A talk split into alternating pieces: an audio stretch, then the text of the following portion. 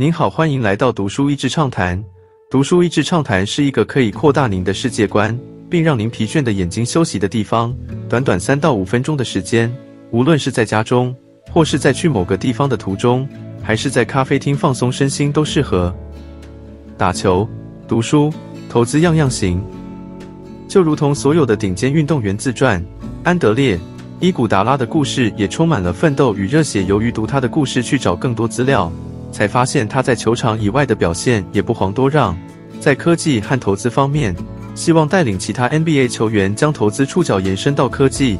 过去他们的投资舒适圈可能是音乐或是时尚，特别是一些 NBA 明星，虽然赚很多钱，但没有理财观念，在球员生涯结束后落入破产的也是大有人在。从伊古达拉的成长背景能够看出，妈妈的教育功不可没。虽然如同不少 NBA 球员一般，成长于市里的黑人区。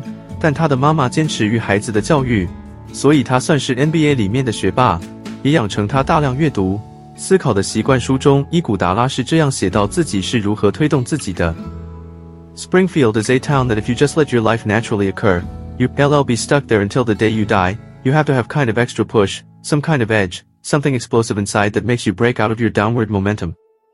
如果你毫无抱负的继续待在 Springfield 这个乡镇，那你就就再也离不开了。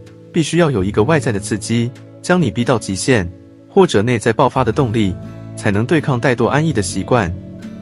在伊古达拉还是菜鸟时，老将安东尼奥·戴维斯曾告诉他，当每位球员从此高挂球鞋，他们最怀念的是搭着球队巴士巡回比赛。每个来自不同地区的人坐在同一辆车里面，彼此互开玩笑，谈天说的，像亲兄弟一起为了胜利而战。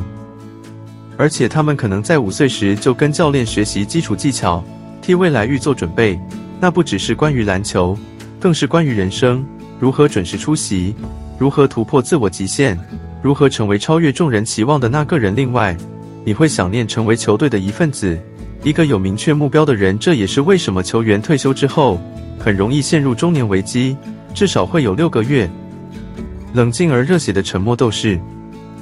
这本书比其他运动员自传不同的有两点：一是伊古达拉描述 NBA 生态时，像是个冷静的旁观者。他在费城七十六人队时，经历球迷的冷嘲热讽，一度还在报纸上看到自己被选为最令人讨厌的球员。虽然知道自己薪水比一般人高很多，但受到庞大的精神压力，还有球季时无法与家人相聚的感觉，以及随时要冒着受伤风险却又要全力以赴。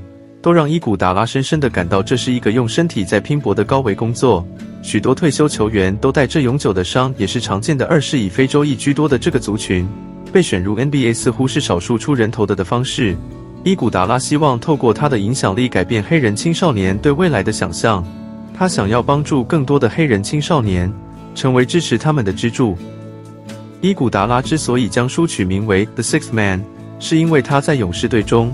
教练把他从先发调到第六人的角色，他在书中不讳言的说出当时觉得受到委屈，但因为团队建立的信任，伊古达拉相信教练这个安排对整个团队是最好的，也就努力配合。其中一章 flow 讲到的就是他如何在比赛进行中才加入，像是踩进流动的水，要如何能快速接轨的艺术。也因为他被指定防守 LeBron James，看了无数的影片来思考守备策略，就像是在与 LeBron James 斗智一般。